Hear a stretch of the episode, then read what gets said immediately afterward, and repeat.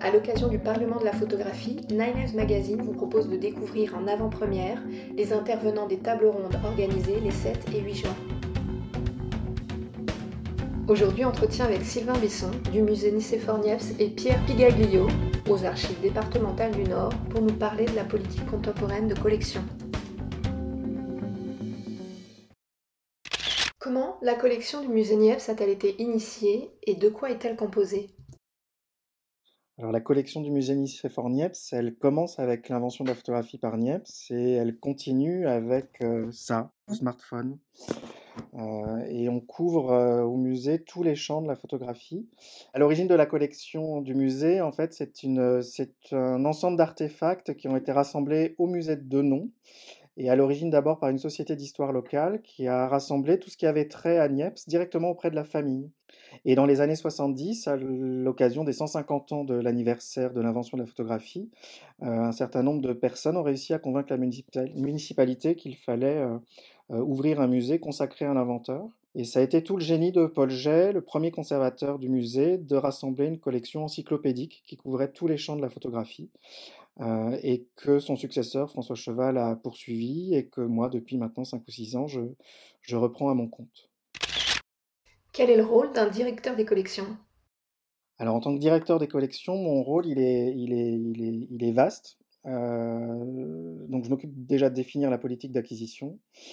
Euh, je m'occupe de définir la politique de restauration aussi, de piloter tout ce qui est politique de numérisation des collections et de gérer une équipe au quotidien d'une dizaine de personnes qui s'occupent de l'inventaire et de la documentation des collections. Et par ailleurs, j'assure euh, un certain nombre de commissariats d'exposition au sein du musée. Comment est alimentée cette collection, en particulier concernant les œuvres contemporaines la, partie contemporaine, elle a toujours été défendue dans ce musée depuis l'origine. Euh, depuis l'origine, il y a euh, Paul Jay avait ouvert un laboratoire argentique au sein des collections, enfin au sein du musée, pardon, euh, et on accueillait les artistes et on produisait les expositions avec les artistes qui amenaient leurs négatifs. Avec François, ça a été la même chose, mais avec les négatifs et puis avec le numérique, évidemment, on, on s'est doté d'un laboratoire numérique. Et comment comment on choisit les artistes qui viennent? Euh, alors Paul avait une politique d'acquisition très simple qui était les photographes euh, noirs et blancs plutôt français. François Cheval avait une vision un peu plus euh, art contemporain dans, la collection, mais avec toujours l'idée que les, leurs pratiques questionnaient la, photographie en elle-même, comment est-ce qu'on faisait de la photographie, quelle, quelle, était la réception de la photographie. Et aujourd'hui, on essaye de faire un mix des deux. et puis le troisième axe, celui qu'on développe, enfin que je développe moi depuis maintenant 5-6 ans, c'est qu'on considère que pour comprendre l'évolution de la pratique photographique, les photographes contemporains sont, sont, sont, des gens qu'on doit collecter, et les photographes anciens, il faut les conserver pleins et entiers, c'est-à-dire les fonds pleins et entiers pour comprendre l'évolution de la pratique. Et donc ça, ça marche pour le patrimonial, mais ça marche pour le contemporain aussi. Quel est le rôle d'une collection de photographie? Le rôle d'une collection de photographie, bah pour nous, en tout cas à Niepce, c'est c'est que le visiteur, quand il sort du musée, il se pose plus de questions avant de faire clic-clac avec son téléphone qu'avant. Ça, c'est ce qu'on aimerait réussir à faire. Je ne sais pas si on y arrive, mais en tout cas, nous, euh, en collectant tout ça, c'est-à-dire en faisant aucune différence entre la création contemporaine, les fonds amateurs, les fonds numériques, les fonds argentiques, c'est que toute la, toute la photographie, tous les types de photographies soient conservés chez nous. Et que le visiteur y ait accès et, et se rende compte effectivement qu'il est dans un grand flux d'images. Et comment faire rayonner une telle collection? Euh, en fait, la richesse des collections fait qu'en permanence, malgré les contraintes liées à la conservation, on arrive à raconter euh, euh, l'histoire de la photographie de Niepce à nos jours de manière permanente. C'est-à-dire, tous les jours au musée, vous pouvez revenir l'année prochaine, on racontera toujours une histoire de la photographie, mais on la, on la racontera avec d'autres photographies. Et ça passe par énormément de prêts, c'est-à-dire la mise en ligne, le prêt d'œuvre, la, coproduction d'expositions avec d'autres institutions. Euh, ça passe par tout ça, ça passe par beaucoup de communication, donc ça demande un peu de budget. Euh, mais on prête énormément, on prête 5 à 600 œuvres par an partout dans le monde. Pierre, quel est votre rôle en tant que référent photographie aux archives départementales? Euh, oui, voilà. Donc, je suis référent photographie aux archives départementales du, du Nord. Euh, ce qui implique euh, et ce qui, euh, en tout cas, comprend en fait la, gestion des fonds, des fonds photographiques qui sont déposés, qui ont été donnés, qui ont été versés aux archives départementales. Donc les fonds sont, vastes en, secteur archive. Ils sont compris en fait dans des dossiers. Ils sont pas toujours en fait. Il s'agit pas toujours en fait de collections photographiques en tant que telles.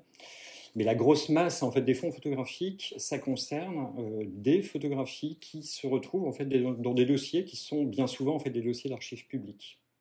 Voilà. Donc mon rôle en fait est bah, d'accueillir en fait ces fonds, euh, de les traiter, euh, de les conserver évidemment, et puis de d'en prévoir en fait une communication facilitée et une valorisation. Comment est constitué ce fonds d'archives?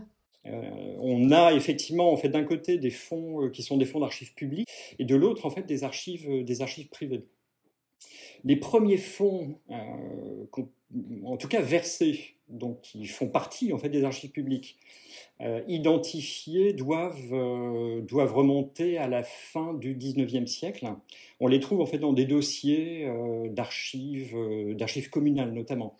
Et elle permettait d'attester dans un dossier euh, de rénovation, euh, un dossier de construction euh, architecturale pour la commune, permettait d'attester en fait en tout cas de l'état dans lequel en fait le, bâtiment se trouvait et, et puis évidemment en fait de la, de la réalisation des travaux qui, ont, qui, auront pu être, qui avaient pu être effectués.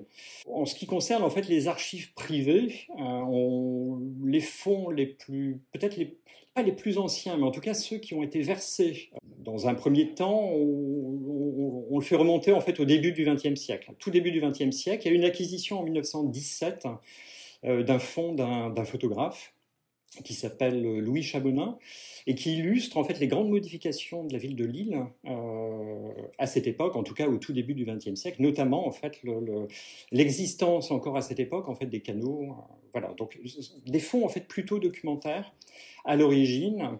En ce qui concerne en fait la période par contre euh, couverte, puisqu'il y a eu beaucoup d'acquisitions évidemment depuis, là je vous parle des fonds qui sont les, parmi les premiers fonds finalement qu'on peut identifier comme ayant été versés en fait aux archives euh, départementales.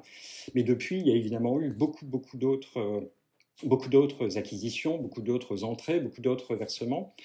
Et les photographies les plus anciennes sont datées de 1845 euh, environ. Il s'agit de daguerreotypes. les plus récentes, bah, il s'agit de fichiers numériques, donc qui sont vraiment extrêmement récents. Euh, puisqu'ils ont été euh, produits il y a quelques, vraiment quelques années. Donc euh, voilà, donc des supports extrêmement, extrêmement variés. Beaucoup de supports évidemment historiques, énormément de, de supports verts par exemple, beaucoup de photographies stéréoscopiques, beaucoup de plaques au collodion, beaucoup de tirages évidemment, notamment de papier salé, etc. etc. Euh, donc une représentation qui n'est pas totalement exhaustive, mais en, tout cas qui est assez représentative en fait des grands supports historiques de la photographie, en tout cas pour ce qui est des plus, des plus courants. On essaye de combler euh, le creux qui peut être créé par les versements des archives publiques.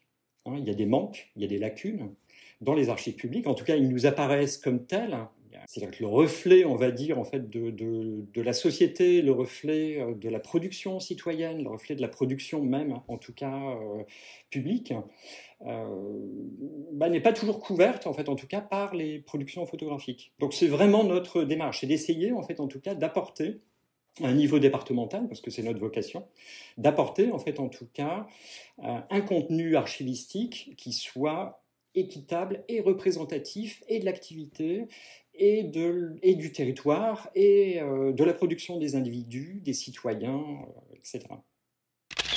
À quel public se destinent ces archives? J'allais dire à tous les publics. Voilà, il n'y a pas de, il a pas de, il a pas de, il a pas de restriction.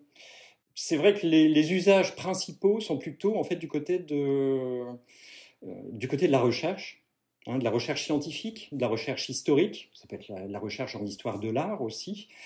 Euh, d'où des tissages de, de partenariat avec certaines institutions, avec les universités. Donc ça, c'est quand même le gros, en fait, en tout cas, de, l'usage, en fait, en tout cas, des fonds photographiques qui sont présents ici. Donc la recherche scientifique, la recherche historique. Mais on diffuse aussi, en fait, de la photographie un peu à la manière, en fait, d'une d'une agence. Euh, sur demande, soit de lecteurs, donc ça peut être des particuliers, ça peut être évidemment des chercheurs, la presse, euh, les maisons d'édition, également en fait les productions en fait de documentaires qui sont de plus en plus euh, plus friands en fait de de l'archive photographique. Voilà. Et donc là on est parfaitement à même en fait de pouvoir répondre si tant est que la, la demande en fait en tout cas puisse être euh, puisse être couverte euh, de répondre à ce type de à ce type de, de demande